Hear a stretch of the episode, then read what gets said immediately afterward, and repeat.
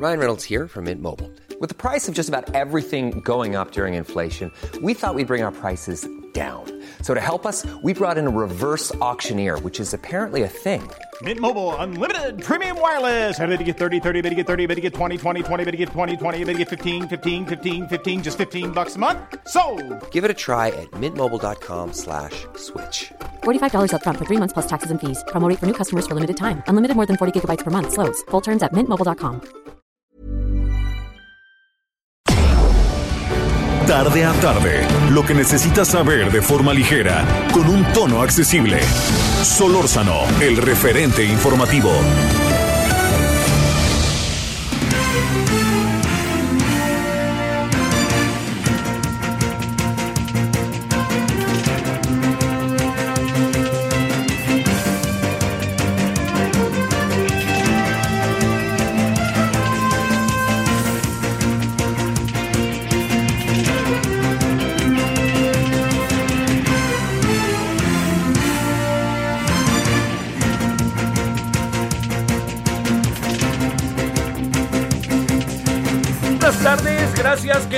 Llegamos al día jueves, jueves 14 de octubre del 2021 a través de Heraldo Radio 98.5 de FM y a través de toda la red eh, de Heraldo, los portales, todo lo que ha habido y por haber, donde es posible eh, buscar la manera de llegar. Bueno, gracias que nos acompaña. Le saluda, le saludo en nombre de todos y todas quienes hacen posible la emisión. Su servidor Javier Solórzano, deseando que haya tenido un buen caluroso día mm, mm, jueves, porque sí que ha hecho calorcito, oye, estaba calorcito, calorcito. Hoy estuvimos buena parte del día en la Cámara de, Diputados y bueno, sí, este, sí como para, uy, ¿no? Bueno. A ver, este, cuestiones rápidas y le, que, me quiero detener en algo si usted no tiene inconveniente. Dice eh, la Fiscalía de la Ciudad, no más faltaba, ¿no? Dice la Fiscalía de la Ciudad que resulta que el colapso del metro se debió a errores en la construcción. No, sí, es que no son culpables de nada, hombre. Son santos quienes gobiernan. Santos. Vámonos a la Guadalupana y colóquelos junto a la Guadalupana para que nos hagan milagros. O sea, que de- después de que es ajeno a los que se han dado, ¿eh?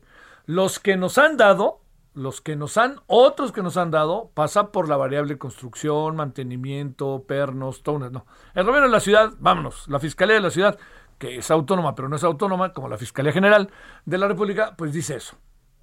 Así lo, leeré. Concluye peritaje de la Fiscalía que fue por errores en construcción y busca imputar a implicados. ¿A quién van a meter al tambo? ¿O tras quién van? ¿Quién? Yo recuerdo hace muchos años cuando se cayó la Universidad Iberoamericana en un temblor durísimo, durísimo, que la verdad que lo que es lo que es las circunstancias, ¿no? Si ese temblor en la Universidad Iberoamericana hubiera sido media hora más tarde, la cantidad de estudiantes y maestros y trabajadores que hubieran muerto hubiera sido altísima. Porque los cinco edificios, el A, B, C, D, E, F, se cayeron así como naipes, ¿no? ¡Fum! Y por fortuna no, no había nadie dentro, era muy temprano, antes de las seis, algo así. Entonces no llegó nadie. Pero qué temblor aquel. Y el temblor luego resulta que no fue tan fuerte, ¿eh? sino más bien aquí algo pasó. Entonces cuando le preguntaron a algunos de los ingenieros que estaban ahí metidos y que tenían que ver con todo eso, oiga, ¿qué fue lo que pasó? Hubo alguien por ahí que de manera verdaderamente vergonzosa dijo, no, pues fueron los albañiles. No, no, no, bueno. Aquí yo le pregunto, a ver, ¿fue nada más la construcción? ¿No se dieron cuenta a lo largo de años el problema de la construcción? ¿Dónde está el mantenimiento? Bueno, es lo primero. Ya veremos a detalle, estoy adelantándome, lo reconozco. Ya veremos a detalle el resto. Bueno, eso es lo primero. Lo segundo, déjeme plantearle que en el tema que está eh, sobre la reforma eléctrica, que son, que lo pude, hoy, hoy lo pude como darme cuenta, eh, bueno, no, digamos, no es que me diera cuenta, sino que este, hoy me pude, hoy me pude percatar de las muchas maneras que hay de, de, de, de ver el tema. Una de las maneras que hay que me parece que es sumamente importante es el hecho de que, eh, digamos, hay, hay algo que por ningún motivo usted y yo soslayemos, coloquémoslo por delante. Es necesario hacer algo con la industria eléctrica del país. Es necesario. Vean nosotros cómo lo hacemos. Bueno, la propuesta que hace el presidente y Bartlett, los dos, es una propuesta que ha tenido una muy buena cantidad de críticas, ¿no? Y sobre todo las críticas han venido de especialistas, han venido de personas que de alguna u otra manera están en la industria. A esto se suma lo que piensa la oposición. Y lo que piensa la oposición es, oigan, a ver, hoy platiqué con varios legisladores que me decían, oye, no, no, no, no, dice, sí, nosotros claro que queremos que se tiene que hacer algo con la industria, pero atentamente solicito que para que hagamos algo con la industria nos pongamos de acuerdo. No puede venir como viene. Eh, el presidente eh, eh, se ha dicho que está muy claro en la declaración de principios de la reforma bueno, hay quien dice que precisamente como Fluvio Ruiz, que es precisamente desde ahí donde está el asunto echado a cuestionarse, como está en elemento de cuestionamiento. Bueno, eso es un asunto. Entonces, me da la impresión, que a ver qué dice, este, ya sabe quién, me da la impresión de que algo que está sucediendo en este momento es que hay una evolución del pensamiento sobre cómo abordar el tema. A ver, no estoy adelantándome porque nomás yo le sumo y le sumo y yo le vengo a contar. De lo que hoy escuché, entre algunos, algunas de Moreno, entre algunos, algunos del PRI, entre algunas, algunas del PAN, de Movimiento Ciudadano, de este el del Partido del Trabajo no tuve oportunidad, la verdad, porque íbamos a hacer algo y menos no lo hicimos. Pero este, ahí le diría yo que mi impresión es que empieza a correr un consenso de que hay que ponernos a discutir, parlamento abierto como quiera. Dicho de otra manera, no se ve en el ánimo del legislativo, lo que incluye a algunos que en voz baja lo dicen de Morena, algunas, no se ve el ánimo de va porque va. Y esto es una muy buena noticia, es una muy buena noticia. Porque le, le insisto, ¿se debe de llevar efecto un proceso de reforma eléctrica en el país? Sí, sí, pero el problema es cómo lo hacemos y qué hacemos. No, no, no podemos irnos en el va porque va, así por más que el presidente lo quiera. Entonces es una buena noticia, que ojalá el presidente la suma, porque si la suma el presidente esto va a ser, puede ser de un enriquecimiento, puede ser riquísimo para el país. Así, como hoy lo alcanza uno a apreciar. Y ahí mismo déjeme decirle otra cosa. En este proceso de debatir, este, ojo con algunas cosas que pasan inevitablemente por la muy adelantada sucesión presidencial, adelantada por ya sabe quién. ¿Por qué? Porque puede estar sucediendo que tenga razón el señor eh, Ricardo Monreal. ¿Por qué? Porque Ricardo Monreal dijo hay que debatir y al día siguiente el presidente dijo aquí no vamos a, no vamos a debatir, no somos como los de antes, choc, choc, choc, choc, y vámonos para adelante, ¿no? Y entonces el asunto usted recordará que se quedó, pues mejor se quedó callado Monreal, ¿no? Dijo, pues mejor me callo, me callo, ya veré yo qué hago, ¿no? Ya veremos en el terreno de los hechos qué pasa. Bueno, ahí cierro este tema. Puede haber noticias muy interesantes la semana que entra, porque esto no se va a discutir ahorita, porque le recuerdo, le digo y le planteo, que, este, que algo que está enfrente de nosotros es que eh, la, tenemos por delante presupuestos, eh, ingresos, egresos, tenemos eh, otro asunto por ahí que ahorita se me fue. Entonces, aquí esto, veremos qué pasa a final de noviembre, ¿no? ¿Sale? Vean, veremos qué pasa por allá, ya cerquita del, del, del, de que termine el periodo. Y no se va a discutir en este periodo, pero se va a echar a andar. O sea, ya será el año que, este, el año que, que viene, eh, cuando inicie el periodo, o si hay extraordinario, alguna cosa así, lo dudo, pero por ahí puede ser a partir de febrero. Bueno, ahí cerramos con ese segundo asunto. Tercer asunto que le quiero plantear, el tema dos bocas. A ver, en el tema dos bocas está eh, pasando algo que yo creo que es eh, sintomático del gobierno. Eh, el gobierno tiene prisa. El presidente tiene prisa. Le recuerdo, hizo una singular consulta, sin ser presidente, siendo presidente electo, y esa, ese asunto entre eh, respecto a, la consulta que hizo llevó a que desapareciera auténticamente el aeropuerto de Texcoco. O sea, él no, no permitió que las cosas, no, no permitió que empezara el partido de él, ¿no? Él, sabiendo que ya tiene elementos para entrar con todo al partido, los usó y se echó para adelante. Y él hizo varias cosas. Y yo creo que se juntó que el presidente Peña Nieto trae la cola entre las patas, no dije traía, ¿eh? trae la cola entre las patas, y lo que hizo el presidente Peña Nieto en aquel tiempo fue hacerse un lado, ¿no? Deja la plaza y me desaparezco, que era lo mejor que podía hacer. Y entonces López Obrador se, se apoderó de la plaza y hizo muchas cosas siendo presidente electo. Yo creo, de que yo recuerde, es de los presidentes electos que ha tenido este país, de los que yo recuerdo, estoy hablando de Echeverría a la fecha, que más movimiento ha llevado a cabo. Echeverría medio lo llevó, pero acuérdense que Echeverría estaba ya enfrentado con Díaz Ordaz. El 2 de octubre, entre otras cosas, los había enfrentado. Bueno, esto que le cuento lleva a que es tal la prisa que de repente no son escrupulosos respecto a las formas. O sea, el presidente no por ser el presidente Andrés Manuel López Obrador, que quede claro, y el entorno, tiene derecho a hacer lo que quiera. Oiga, es que es legítimo y es este líder y es el líder de la 4T. Pues sí, ¿y qué? ¿No? Y no lo digo peyorativamente contra él, ¿eh? lo digo como la institucionalidad de una sociedad. No porque ganó por 30 millones de, votos pueda hacer lo que quiera. Y mire que se reconoce. Yo voté por él. O sea, hay una legitimidad real, no está cuestionado, no está cuestionado como Salinas, no está cuestionado incluso como Calderón. Y en algún sentido como Peña Nieto por la forma en que se dieron las cosas al final con Peña Nieto en su elección. Entonces es muy importante entender que la institucionalidad, las formas, son necesarias, trátese de quien se trate. Entonces, si traen prisa en dos bocas, que además es entendible, el presidente quiere acabar lo más pronto posible la refinería para echarla a andar, como parte de su proyecto de gobierno, de su gobernabilidad, de sus programas que ha venido diseñando, pues hay que hacer las cosas bien. Entonces, el presidente dice, es un lío entre sindicatos. Y hoy sale uno de los sindicatos a decir que no tiene nada que ver. Luego, dicen, es un grupito, tres o cuatro, y resulta que uno ve los videos y ve las, todo lo que se grabó, y si resulta igual grupito.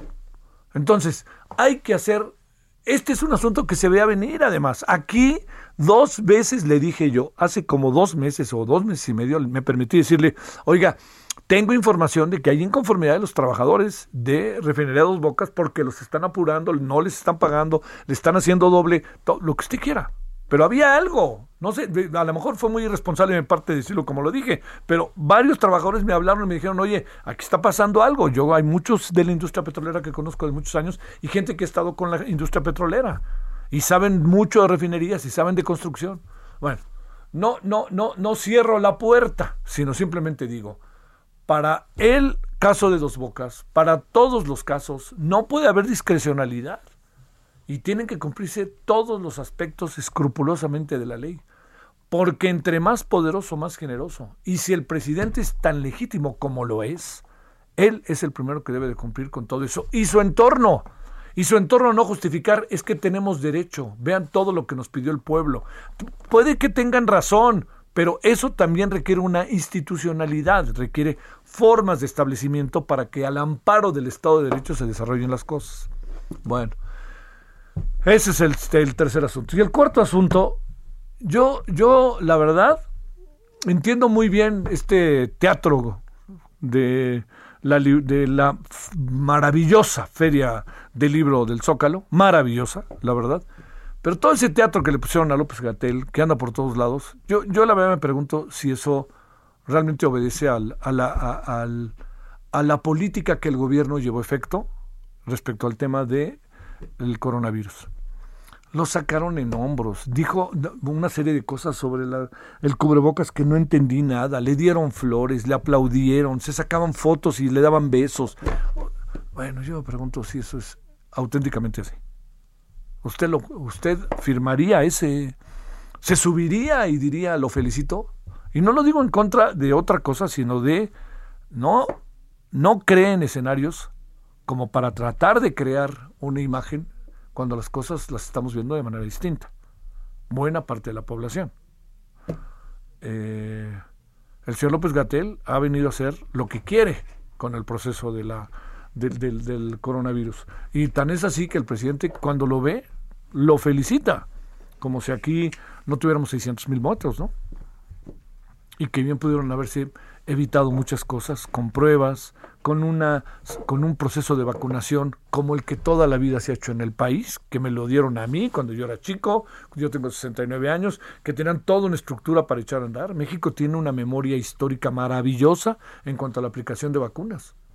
O sea, usted dése cuenta este país que de enfermedades se ha erradicado con las vacunas. Es un proceso, es un proceso que se ha desarrollado.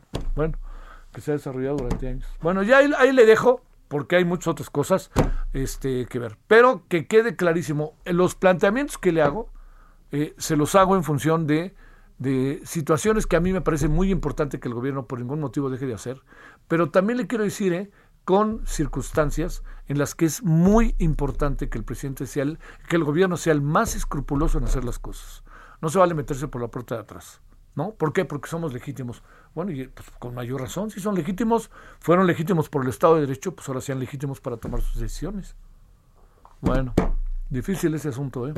Porque la prisa va a llevar de aquí al final del sexenio a varias cosas que a lo mejor no nos vamos a dar cuenta, pero a lo mejor en seis años, cuatro años, cinco años, vamos a decir, ¿cómo es posible que haya pasado esto y lo otro?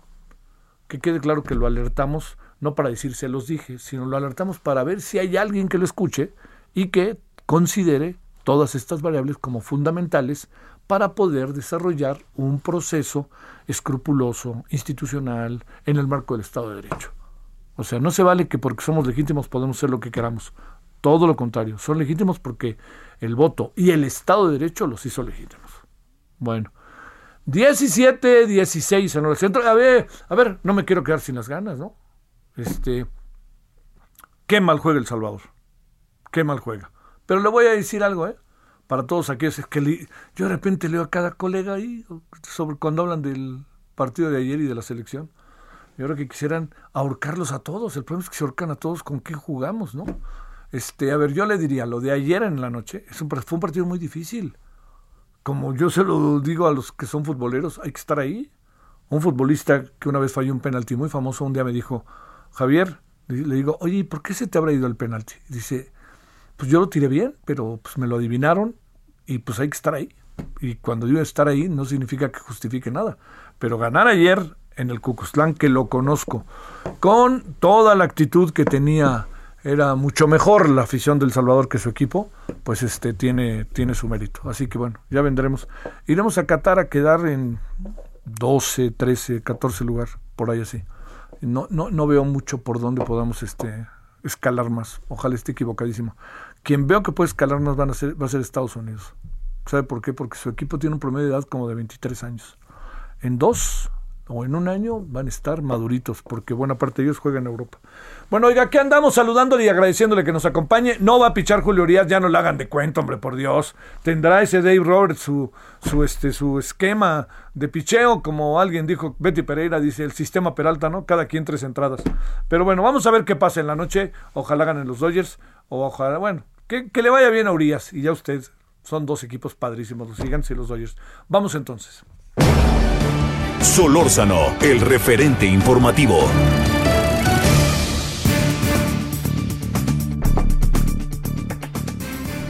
Bueno, aquí andamos. Le agradecemos a Fausto Barajas, economista especializado en temas de infraestructura y energía. ¿Cómo estás, Fausto? Buenas tardes. ¿Qué tal? Buenas tardes, Javier. Buenas tardes. Gra gracias, gracias que andas por ahí, Fausto. Déjame plantearte, eh, ayer dábamos eh, puntos de vista sobre el tema de, la, del, de los autos chocolate, pero ¿qué te parece si entramos en una especie de ABC? ¿Qué sí y qué no? Y si conviene o no conviene. Adelante, sí. ¿Me A ver, eh, Sí.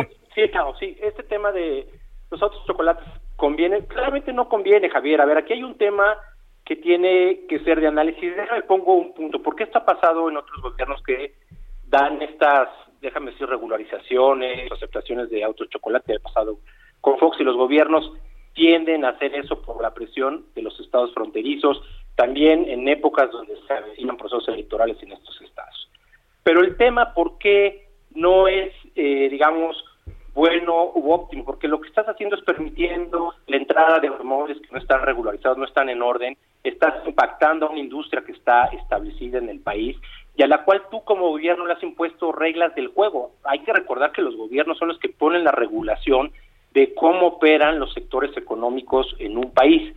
Y cuando tú de repente dices, bueno, voy a cambiar esta regla, pues tiene un impacto en lo que ocurre en, en, ese sector. Y con esto que piensa hacer el gobierno actualmente, pues obviamente va a probablemente no los coches nuevos, Javier, que hay que entender eso. A lo mejor alguien que trae un coche usado de Estados Unidos, digamos que lo trae, para ponerlo claro, como se menciona, de contrabando, lo trae de manera que no está regularizado, lo que está impactando es una cadena de cómo funciona la economía. A lo mejor esa persona va a comprar un auto nuevo, pero lo que sí ocurre es que los autos usados aceleran mucho más su depreciación o su valor de mercado. Y esto es cambiarle las reglas del juego a las personas que compran automóviles o destruirles parte de su patrimonio. Y lo que sí estás generando también es otra parte que es el, el, el, gobierno empieza a perder recaudación por este tipo de actividades, porque las que tienes hoy regularizadas, a estos sí les pides a los que están normalmente instalados que paguen aduana, que importen, que hagan todos los permisos, que por cierto, ¿eh? los permisos es como dirán los americanos, un red tape, genera muchísima burocracia y el estar instalado en un país como México, que ha perdido mucha competitividad en términos económicos, también es, digamos, un gran logro estar instalado y vender coches de manera, digamos, este, de manera grave con todo lo que te requiere la ley.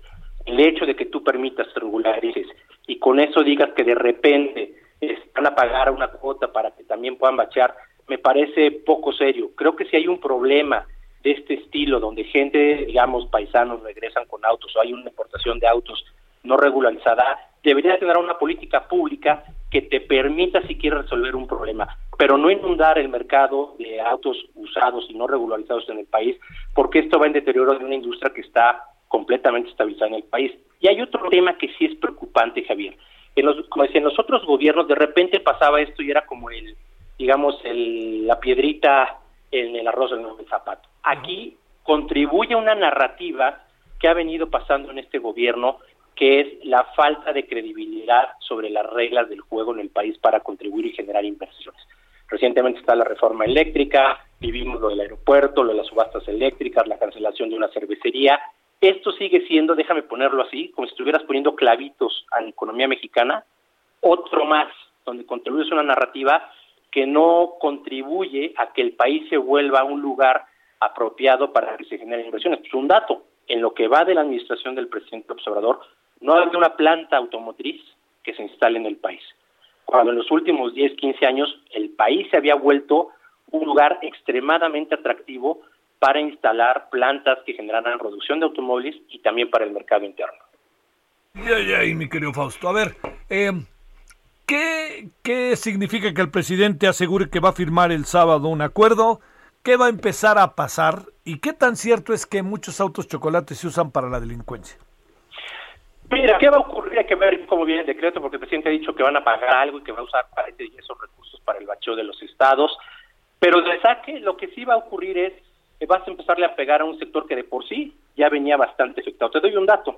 En 2018 se vendían 115 mil unidades en septiembre del 2018. En el 21 estamos un 33% abajo, 77 mil unidades lo que sea, que la pandemia o lo que ha ocurrido, que la este, crisis global, pero hoy esta industria está golpeada. Entonces, cuando tú emites uno de estos decretos, lo que vas a ocasionar, como lo mencionaba hace rato, es que todavía el sector, digamos, la industria, como funciona en la venta de coches usados, de, de desplomes los precios de sus coches y agarre y le quites patrón a la gente y que esta industria empiece a perder valor y pierde incentivo como un motor de la economía que hay que recordar, ¿eh? la industria automotriz ha venido siendo uno de los principales motores de la economía sí. mexicana en los últimos años para exportación y con un consumo inverno bastante importante. Esto puede ser que les desalterate y genere este, pérdidas para ya de por sí una economía mexicana bastante decaída y con pocas posibilidades de crecimiento. Es otro, digamos, como decía hace rato, ponerle otro clavito al ataúd. Y otra, ¿eh? que hay que entender, ¿eh? el gobierno aquí pierde, porque por cada coche que entra digamos, no regularizado de manera contrabando, es un impuesto que el gobierno de México no recibe y que las finanzas públicas del gobierno cada vez están más debilitadas cuando tienes un gasto creciente derivado de la pandemia y de la falta de inversión que hemos tenido en el país. Entonces creo que el presidente o el gobierno no está, no está midiendo los efectos que esto puede tener en un sector económico que lo deberías regular de mejor manera. Fausto Barajas, este, te propongo que hablemos la semana que entra si no tienes inconveniente. Encantado, Javier, con mucho gusto. Y te agradezco mucho que hayas estado con nosotros. Es Gracias, Javier. Economista especializado en temas de infraestructura y energía. ¿Cómo ve? Eh? Vamos a ver cómo viene el documento el sábado y ya veremos la semana que entra. Bueno, vámonos a la pausa y después de la pausa Michoacán y después de Michoacán también. El referente informativo regresa luego de una pausa. Estamos de regreso con el referente informativo. En el referente informativo le presentamos información relevante.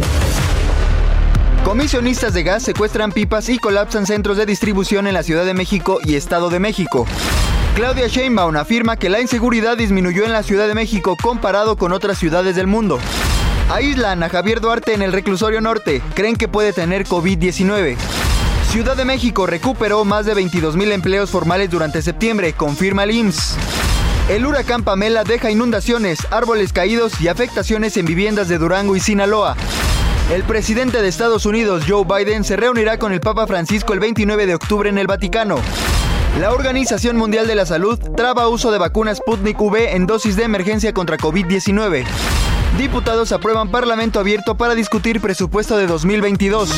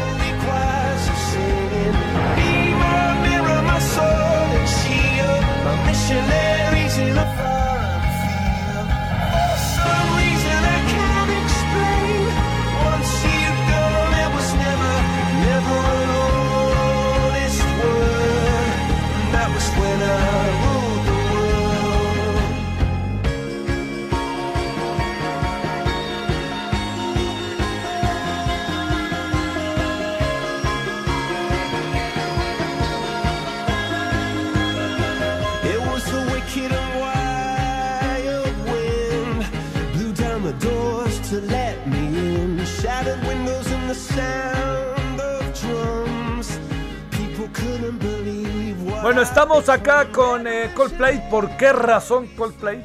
Porque va a venir a México. Se va a presentar el 25 de marzo del 2022 en Monterrey. El 29 eh, de marzo en Guadalajara y el 3 de abril del año que entra en la Ciudad de México. Es un grupo para, para atenderse, ¿no? Es un grupo para verse, es bueno. Eh, vamos a ver qué trae de cosas nuevas, ¿no? Que ese es el otro asunto, porque traemos mucho de él de Coldplay de su pasado, que es muy bueno, pero a ver si trae algo nuevo o vamos a regodearnos con ese pasado, ¿no? Como viva la vida, que es este con Chris Martin al frente. Hiring for your small business? If you're not looking for professionals on LinkedIn, you're looking in the wrong place. That's like looking for your car keys in a fish tank. LinkedIn helps you hire professionals you can't find anywhere else, even those who aren't actively searching for a new job but might be open to the perfect role. In a given month, over 70% of LinkedIn users don't even visit other leading job sites. So start looking in the right place. With LinkedIn, you can hire professionals like a professional. Post your free job on linkedin.com slash spoken today. Que le he contado varias anécdotas de este personaje. 17.33 en la hora del centro.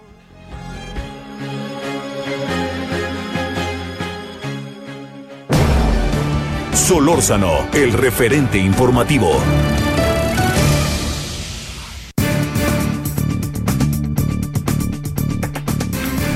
Gabriela Siller Pagasa, directora de análisis económico en Grupo Financiero Base. ¿Cómo estás, Gabriela? Buenas tardes.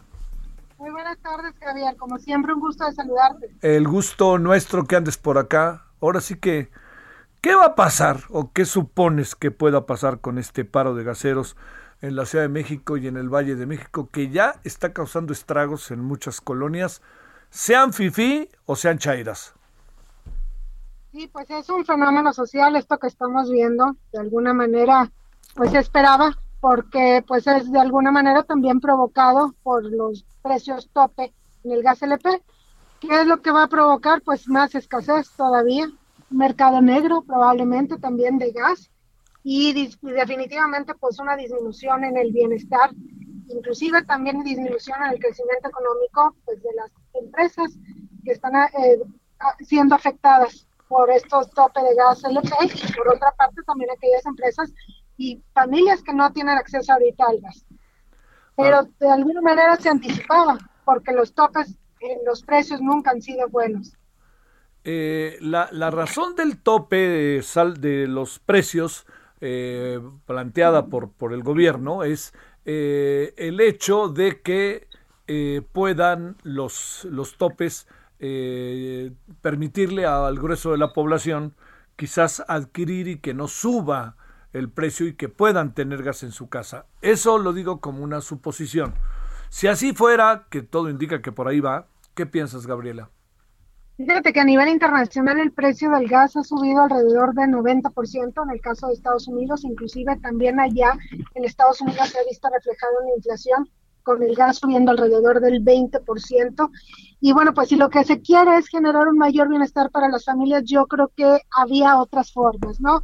Inclusive pudiera darse el caso de algunos subsidios, pero los precios tope, lo que siempre han provocado en la historia es precisamente escasez y fenómenos sociales como lo que estamos viendo ahorita. Entonces no se resuelve un problema, sino más bien que se hace más grande el problema. Ahora, a nivel internacional, los precios del gas están subiendo por una crisis de energía y bueno, pues todo el mundo necesitamos el gas, las familias, las empresas y algo que se podía hacer si se creía que a lo mejor algunas empresas no estaban cumpliendo o tenían márgenes muy altos, se pueden generar lo que se llama mercados funcionales en economía, una mayor regulación, pero precios tope hacen el problema mayor eh, ¿hay salida, no hay salida o qué va a pasar? Porque, digamos, también tienen un poco contra, entre la espalda y la pared a los gaseros, los, trabajadores gaseros, ya ahí empiezan a surgir ideas de que lo que pasa es que hay toda una intención de este, desestabilizar,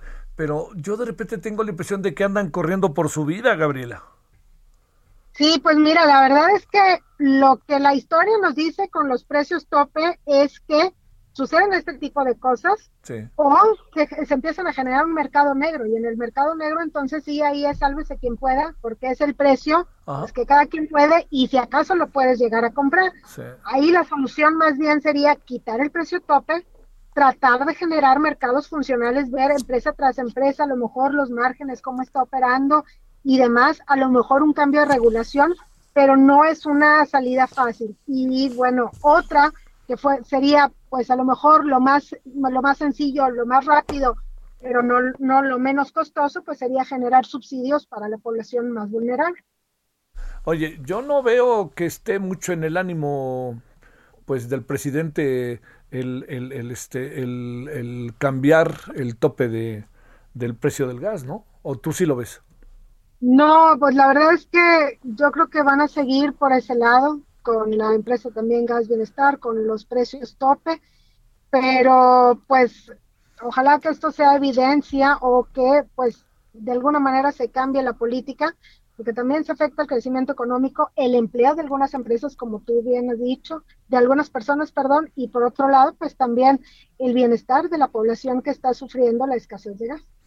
Oye, este, híjole, ni para atrás ni para adelante, porque digamos, este, en, muchas estamos ahí como atrapados sin salida. Ya ves lo que pasa también en España, ¿no? Sí, bueno, pues en España ahí están viviendo una crisis energética. Todavía en México o en o toda América no podríamos decir que vivimos una crisis de energía. En Europa y en Asia sí. Inclusive, bueno, pues en China lo que hemos visto que precisamente por la falta de gas, bueno, pues no han podido generar eh, energía eléctrica y algunas empresas han dejado de funcionar. Eh, aquí en América y bueno, pues en México no estamos hablando de una crisis, solamente que sí estamos enfrentando mayores precios tanto del petróleo, de gasolina y del gas, pero no es todavía una crisis. Entonces la cosa se viene peor. La verdad es que habría que empezar a generar soluciones reales y no solamente algo que pudiera parecer como una buena intención en primera instancia para ayudar a las familias, porque todo el mundo termina afectado, los empleos, las empresas, en fin, todo el mundo.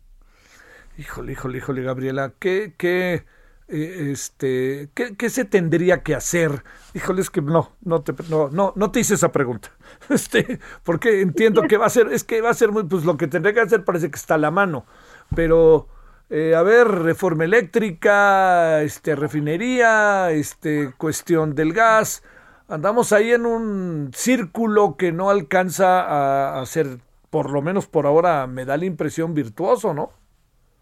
No, en realidad, pues de la iniciativa de reforma eléctrica, si llega a aprobarse esa reforma, va a ser algo muy malo para las finanzas públicas, va a generar presión sobre las finanzas públicas y con esto probablemente se den recortes en la calificación crediticia de la deuda soberana de México, no inmediatamente, pero sí a lo mejor en dos años que pudiéramos estar perdiendo el grado de inversión.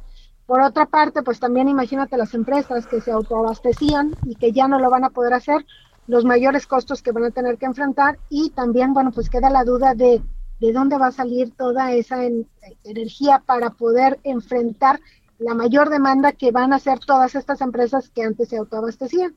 Y bueno, pues con todo esto también son cambios en las reglas del juego, baja la inversión fija, baja el crecimiento económico de México, en fin, de la reforma eléctrica, pues la verdad es que no se ve nada positivo. Y bueno, pues hablando nuevamente, y, inclusive, bueno, también vemos pues que a nivel global hay una crisis de energía y entonces como que se responde con una iniciativa de reforma eléctrica que va en contra precisamente de lo que es ayudar y bueno, pues ahí no, no se ve como que vaya a ser una buena solución. Y regresando a lo del gas, pues mira, no hay una solución fácil para nadie, pero ahí pues eh, lo más sencillo, o sea, si se quiere tener como prioridad ayudar a las familias mexicanas, pues sería un subsidio, ¿no?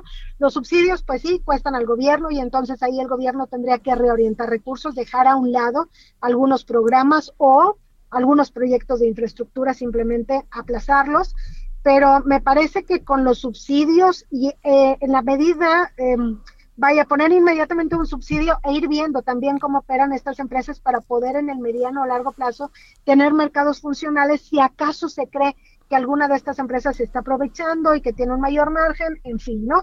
Pero ahorita pues en realidad lo que está pasando es que baja el bienestar, y yo creo que nadie está contento, ¿no? Con esto, ahí vemos a los gaseros por una parte, por otra parte, pues a las familias que pues no están teniendo este gas y por otro lado, pues también las empresas que les está faltando este gas y que de alguna manera pues lo están teniendo que comprar a un mayor precio y que también esto presiona alza la inflación y baja los márgenes de las empresas y no ayuda en la recuperación económica de México. A ver, una última pregunta que te hago. Eh, estas observaciones que, que haces y que hacen diferentes especialistas eh, y digamos, me, me, pregunto, eh, no, tendría lógica que Gabriela, que estuvieran haciéndose en, al interior del propio gobierno, o sea, digamos, en todos los escenarios, para decirlo de esta manera, a ver, cuando tú estás ahí en, este, en el grupo financiero base, dicen, pues vengan de ahí los escenarios, ahora sí que los buenos, los malos, los regulares, veamos todo lo que se tiene que ver. ¿No es algo que esté contemplando, te pregunto, que pudiera estar contemplando los diagnósticos que se hacen? Pues yo me imagino que el gobierno va leyendo o va recibiendo también los diferentes, las diferentes proyecciones de las diferentes casas de bolsa, bancos, instituciones a nivel internacional, pero habrá que ver, bueno, qué es lo que quiere lograr, ¿no? Con la reforma eléctrica, si de alguna manera, pues, penalizar a las empresas que se autoabastecían, si se cree que se estaba haciendo algo mal, penalizar la corrupción, que bueno, definitivamente no es buena la corrupción para ningún país, pero hay otras formas, ¿no? De hacerlo. Entonces yo creo que ahí más bien habría que ver cuáles son las prioridades y me imagino que también eh, por eso em, es que se han puesto ciertas iniciativas, ciertas reformas, donde, bueno, pues pareciera que el combate a la corrupción es lo primero, pero no necesariamente se logra combatir la corrupción y se termina dañando otras cosas. Bueno, Gabriela, este... Yo me imagino, ¿eh? la verdad es que... Sí, claro, claro. No, ni, he hablado con nadie del gobierno. A ver, yo te diría, este, no te estoy pidiendo que saques la bolita mágica y estas cosas, pero ¿qué presumes que puede acabar pasando? Yo presumo que puede acabar pasando. Yo creo que hay aquí dos posibilidades. Una, un mercado negro, y entonces pareciera que ya todo el mundo va a quedar muy tranquilo, pero con un mercado negro donde la población más bien enfrenta un precio más alto del gas y ahora sí, sin estar regulado y sin que nadie cheque qué es lo que está sucediendo, o por el otro lado que tengan que ceder y quitar el precio tope. También yo no sé si hay una tercera alternativa que vayan a querer obligar a las empresas a, venderlo y no sé, pero esto va a terminar tronando, por ejemplo, en el mercado de gas. No, no, no, no nos asustes tanto, no seas así. sí, no. no. No demos ideas mejor, ¿verdad? Claro, no, no, no, pero no, lo que pasa es que ah, los diagnósticos son esos, punto. Así son, y en eso estamos, ¿no? Así, Pues sí. tal cual. Bueno, este, Gabriela, pues te seguiremos buscando y por lo pronto te agradecemos mucho que hayas estado con nosotros. Al contrario, muchas gracias a ti, un saludo. Hasta luego, Gabriela Siller Granados, profe, este, Gabriela Siller Granado, Pagasa, perdóneme usted, quien es directora de análisis económico del grupo financiero Base. Es lo que nos dice Gabriela. Vámonos a las 17:45 en hora del centro. Solórzano, el referente informativo.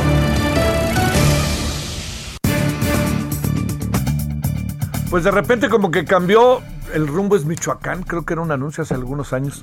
De repente como que cambió el rumbo, ¿no? Allá de, de este, en Michoacán, porque a lo largo de años se pidió ayuda y este tuvo que entrar un nuevo gobernador para que ahora sí hubiera ayuda. Pero no es solo eso. Son muchas las cosas que están pasando y vamos a tratar de desmenuzarlo a través de Julio César Hernández Granados, quien es profesor investigador de la Universidad Michoacana. ¿Cómo estás, profesor Julio César? ¿Cómo has estado? Javier, con mucho gusto de saludarte y saludar a tu amplio auditorio. Un gusto, por supuesto, siempre escucharte y ahora estar en comunicación contigo. El gusto es en verdad nuestro. A ver, pues desmenucemos, vamos por el ABC.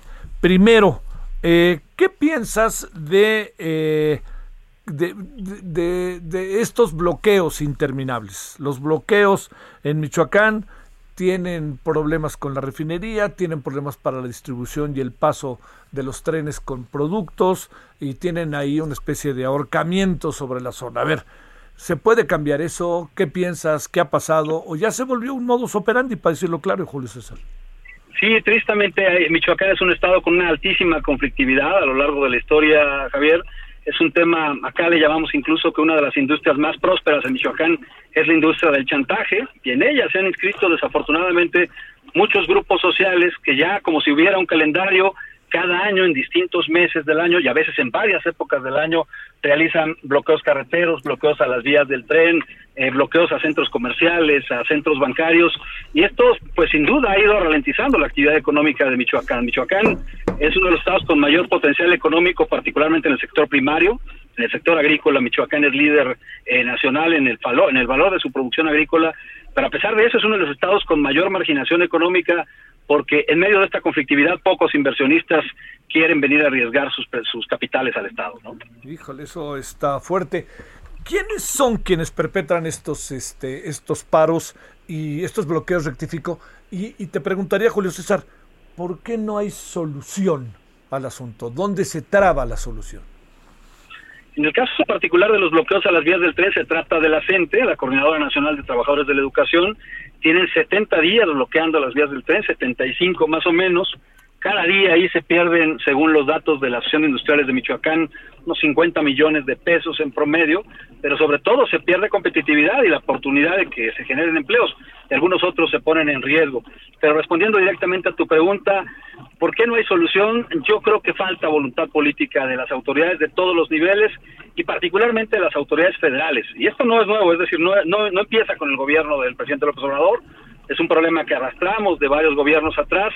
Ningún gobierno quiere meterse a desalojar a los maestros o a los grupos indígenas o a quienes estén tomando los bloqueos de las vías del tren porque saben que conlleva un riesgo político y bueno, pues prefieren que sea la IP y que sea la falta de empleos los que paguen los platos rotos, que sea el Estado de Michoacán, pero no la estabilidad eh, del propio gobierno en, en relación con estos casos, ¿no? Me parece que aquí ha faltado eso, voluntad política para intervenir, en algunos casos con la fuerza pública, Javier, y en este caso particular, yo creo que ha faltado voluntad para sentarse con ellos, porque la gente es un aliado natural del presidente López Obrador, es un aliado natural de Morena, yo estoy convencido de que si el presidente los convocara a una mesa y les dijera, a ver señores, vamos a mantener esta mesa de diálogo para atender sus demandas, pero por favor no me vuelvan a tomar las vías del tren porque comprometen la economía del Estado, estoy convencido que la gente no lo volvería a hacer.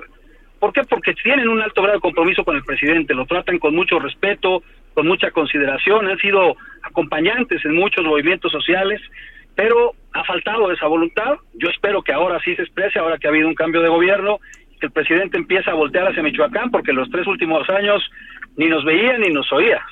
Oye, ¿qué a ver, de esta parte, este Julio César, ¿qué piensas? Más allá de este de, Silvano, y cuando digo más allá de Silvano, eh, el exgobernador, lo que planteo es, al fin y al cabo, el gobernador podría hacer una cosa, otra cosa, otra cosa, pero en el fondo el gran asunto era que en, el, en lo que estaba de por medio eran los ciudadanos del Estado. Ya si te caía bien o mal el gobernador es otra cosa.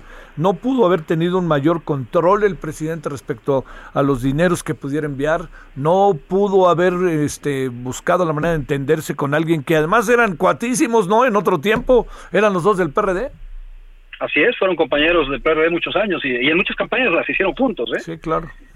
Yo coincido contigo, creo que hay, sí hay una responsabilidad, por supuesto, del exgobernador Aureoles, creo que eh, empeñó su eh, buena parte de su capital político en, en combatir a López Obrador, en desafiarlo y en medio nos llevó a los michoacanos, ¿no? Es decir, sí salimos perdiendo con ese pleito los michoacanos, pero también es claro que la visión del presidente, eh, no sé no sé si coincida, si sobre todo si coincide el auditorio, el presidente tiene una, tiene una visión de, de entenderse, de llevarse bien y de apoyar a aquellos que, que, que lo respaldan, que le aplauden, que están del lado de él, no aquellos que, que lo contradicen o que son disidentes.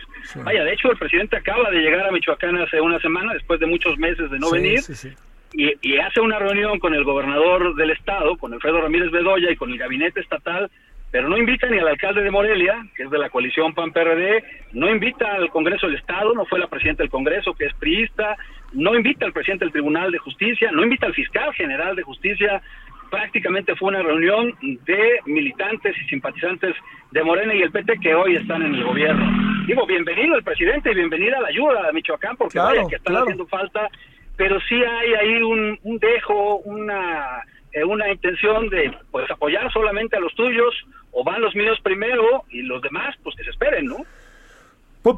A ver, eh, vamos a, la otra parte. Este, eh, esto al final es cierto que se echó para atrás al cártel Jalisco Nueva Generación en función de la información que pudieras tener, Julio César, que se le echó para atrás, pero algunos dicen, pues sí, lo aventaron, pero para Jalisco, ¿no? Y ahora la bronca es de Jalisco. Esto que se ha vuelto un dimes y diretes, ¿qué se puede hablar sobre ello? Es un, es un dicho del, del secretario de Defensa Nacional, o lo comentó aquí el fin de semana en Michoacán. Eh, no vivo en la zona de conflicto, te confieso que aquí en Morelia resentimos poco esa conflictividad. Morelia sigue siendo una ciudad relativamente tranquila creo que los amigos que viven en la zona de Tepalcatepec, de Aguililla, de Cualcomán, de Buenavista, que es una zona limítrofe con, con el estado de Jalisco, serían los primeros en, o serían quienes de primera mano podrían darte información fidedigna sobre el tema. Hasta hace dos o tres semanas ellos te decían que no, que tenían todos los días una una, un asedio constante del, de este cártel y que ese asedio incluso llegaba al uso de, de, armas de, pues muy muy sofisticadas ya, ¿no? De drones que podían volar y lanzarte granadas con torpedos manejados a varios eh, metros de distancia o hasta kilómetros de distancia. Esta, esta queja la vimos en, en, varios medios de comunicación locales y nacionales hace dos, tres semanas. Entonces, si lo que dice el secretario de Defensa Nacional es real, esto es muy reciente, es decir, seguramente habrá ocurrido en los tres o cuatro últimos días y valdría la pena que se lo digan a los habitantes de Aguililla, de Cualcomán, de Buenavista, porque muchos de ellos se han salido. Estos hoy son casi pueblos fantasma y muchos de ellos están viviendo o en Morelia, o en la Ciudad de México, o en Guadalajara, o de plano muchos se fueron a los Estados Unidos porque era insostenible ya la situación allá, ¿no? A ver, este, eh, ¿cambiarán las cosas o parcialmente? Porque va a seguir eh, en una especie de buenos y malos allá en el estado del asunto con el presidente y con el nuevo gobernador, ¿no? Yo percibo una, una buena intención. el, gobernador es un, es un cuate muy joven. Sí, sí, sí. Eh, es un tipo 44, 45 años, eh, que se ha criado en un estado, en un Michoacán muy plural. Le ha tocado ser candidato y perdido elecciones, le ha tocado ser diputado en una, en una diputación en la que él hizo alianzas más bien con los que no eran de su partido, eh, porque los de su partido prácticamente lo, lo torpedearon. Entonces, de hecho, conformó un gabinete muy plural, un gabinete en donde hay panistas, priistas, perredistas e incluso algunos morenistas. Son los menos, pero hay algunos morenistas en el gabinete. Yo percibo que esa visión de pluralidad del gobernador puede ayudar sin duda, puede ayudar también el hecho de que en la primera semana se sentó con todas las fracciones parlamentarias, fue a visitar a los alcaldes de las principales ciudades, independientemente de los partidos, y les pidió trabajar sin distingos, y ayuda el hecho de que tiene cercanía con el presidente porque lo ha acompañado en sus en sus luchas desde el principio. De hecho, Alfredo Ramírez Bedoya fue de los primeros en afiliarse a Morena cuando no había ni siquiera eh, una oficina o un escritorio de Morena, ¿no? Entonces creo que eso puede ayudarle a Michoacán esa esa cercanía y esa visión un poco más abierta y un poco más amplia del gobernador, pero pues han pasado apenas 10, 12 días de su toma de posesión, a ver, aunque y creo que es todavía pronto para, para saber cómo vendrán las cosas, pero apunta apunta que puede mejorar. Te mando un gran saludo, Julio César Hernández Granados, gracias en verdad.